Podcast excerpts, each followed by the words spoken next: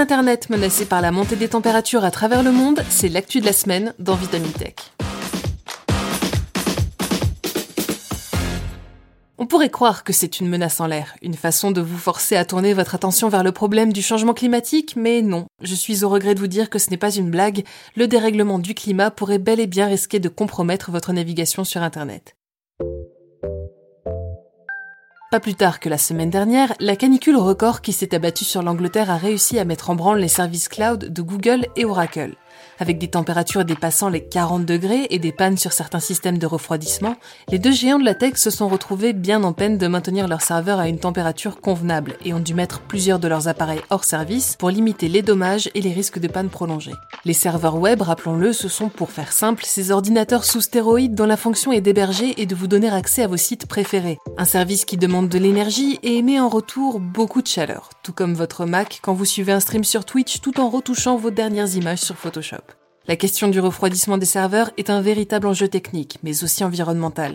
Et face à la montée des températures, le défi devient de plus en plus ardu. Outre Google et Oracle, de nombreux autres data centers londoniens, qui hébergent eux aussi des armées de serveurs, se sont retrouvés en surchauffe la semaine dernière. Et faute d'une meilleure solution, ils ont dû recourir à la plus low-tech des méthodes pour résoudre leurs problèmes, envoyer les employés sur les toits avec des tuyaux d'arrosage pour tenter de rafraîchir les bâtiments. Si la situation peut sembler amusante ou insolite sur le coup, il vaut mieux ne pas se leurrer. Depuis plus de 40 ans, les chercheurs mesurent une hausse hors norme des températures en Europe de l'Ouest, avec un réchauffement 3 à 4 fois plus rapide que dans d'autres régions du monde situées aux mêmes latitudes. Et la tendance n'est pas près de s'inverser. Les étés à venir risquent donc d'être synonymes de canicule, mais aussi de pannes Internet de plus en plus fréquentes. Et bien entendu, la chaleur n'est qu'une des conséquences du changement climatique qui pourrait menacer le web de s'effondrer.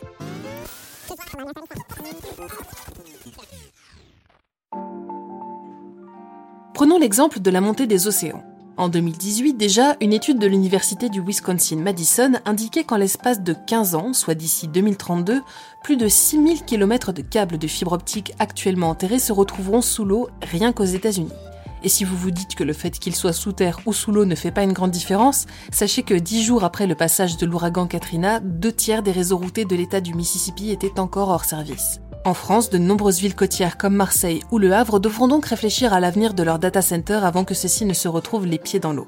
À l'opposé, les incendies qui ravagent chaque année une portion toujours plus importante de ce qu'il nous reste de forêt menacent également les infrastructures humaines, aux côtés des ouragans, des tornades ou encore des tempêtes de neige ou périodes de froid intense qui continuent de se multiplier à travers le monde.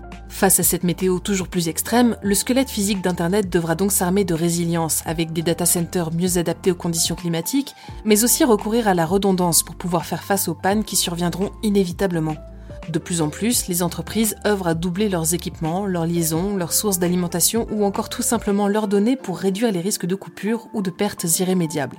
Une solution qui a ses avantages mais qui signifie aussi une demande en électricité toujours plus importante pour les fermes de serveurs qui monopolisent déjà plus d'un pour cent de sa consommation au niveau mondial. Alors que le changement climatique continue de prendre de l'envergure, l'empreinte carbone d'Internet continue elle aussi de s'étendre comme une flaque d'huile à la surface de l'océan. Un cercle vicieux dont on ne pourra se sortir qu'en agissant pour réduire nos émissions et en repensant complètement le web de demain.